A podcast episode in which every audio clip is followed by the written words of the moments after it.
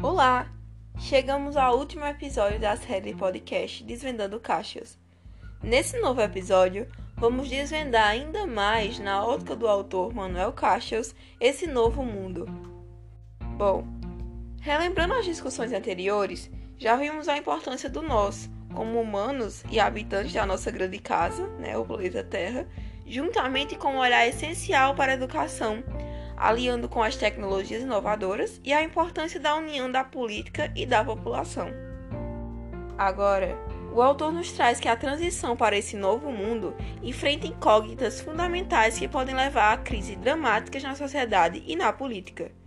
No curto prazo, a crise do emprego e, portanto, do consumo, do qual depende 70% do crescimento econômico, pode transformar-se em desespero social, quando os recursos públicos se esgotarem e as empresas ainda não tiverem capital ou mercados. Uma situação de desemprego em massa sem cobertura social é um terreno fértil para o desespero e para a quebra da ordem social. O autor afirma que é ainda mais grave conjugar-se com a crise de legitimidade política que há muito tempo atravessamos. Os cidadãos, no mundo em geral, confiam cada vez menos nos políticos e nas instituições democráticas. Acreditam na democracia, mas não na democracia que vivem. E as lutas políticas, o que o autor chama de fratricidas, nesta situação, aceleram tendências destrutivas caracterizadas pela demagogia e pela incapacidade de se unir diante de problemas comuns. Bem, não se pode negar que as tantas crises desestabilizam a população. O Brasil é o maior exemplo disso nesse último ano, com crise política, econômica, social, de saúde. Nós vemos que a população está desacreditada num futuro melhor. Mas é isso que Caixas vem trazendo nesse texto.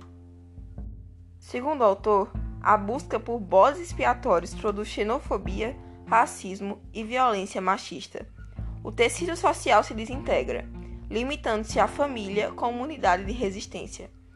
A reinvenção das formas de relacionamento e da política torna-se um horizonte injustificável da sobrevivência, como pré-requisito para a transição ecológica, tecnológica e econômica.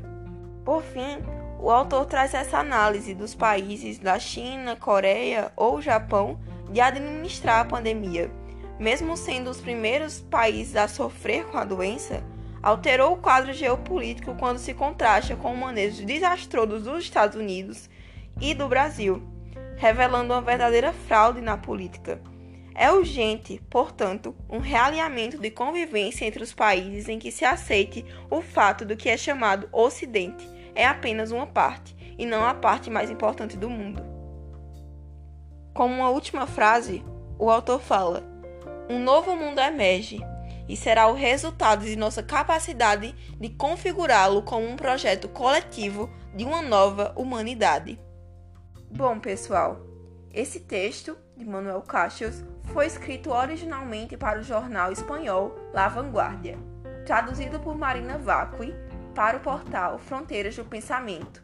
Vocês podem encontrar em português no site fronteiras.com para quem quiser saber mais. Ficarei por aqui. Um grande beijo e se cuidem. Cuidem do nosso planeta. Precisamos muito disso.